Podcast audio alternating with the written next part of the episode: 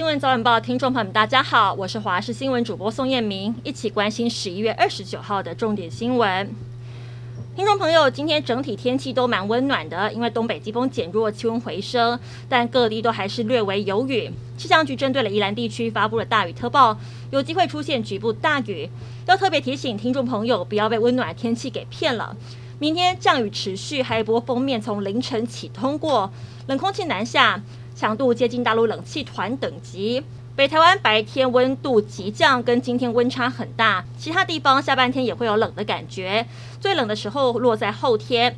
周三全台急冻，北部、东北部低温下探十三、十四度左右，中南部十五到十七度。都是清晨，台南以北、宜兰下探到十二、十三度，会一直冷到周六。特别提醒，夜晚清晨辐射冷却效应影响。北台湾平地低温有可能下探到十度左右，部分地区可能会接近七度，温度真的很冷。特别提醒年长者跟有心血管疾病的听众朋友要做好保暖。面对新型变种病毒 Omicron 在越来越多国家现踪，各国急着防堵跟研究它的特性。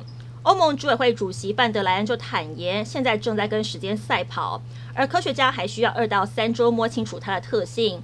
如今全球人人自危，不过最先发现新型变种病毒的南非医生也亲自出面，说明他发现的病例大多属于轻症，而且以四十岁以下的族群居多，呼吁各界先勿恐慌。但他也担心，若是有慢性病又没有打疫苗的长者染上，危险性会比年轻人高。持续关心高雄三岁女童疑似被幼儿园老师抓伤的案件，尽管日前园方反驳否认，但是女童的家长气不过，一早再度来到幼儿园试图厘清真相。不过双方将近一小时对话，仍然是各说各话。女童的妈妈还为此心疼不已，哭到久久无法自己。看到宝贝白皙的嫩肉有伤痕，他们决定收拾物品，准备转学。全台最有钱的村落在哪呢？就在嘉义县布袋镇的萧厝庄。萧府大地殿建庙三十六周年庆，每十二年庆祝一次。虽然全庄只有十七户，但供桌居然高达一千三百五十桌。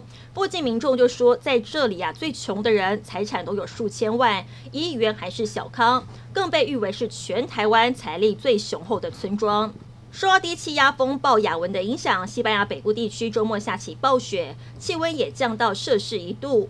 由于暴雪不断，许多道路被厚重的积雪覆盖，有驾驶人因为路面湿滑陷进雪中，部分的道路也因此封闭。而西班牙气象局也把巴斯克等地区的降雪警报提升到最高级别。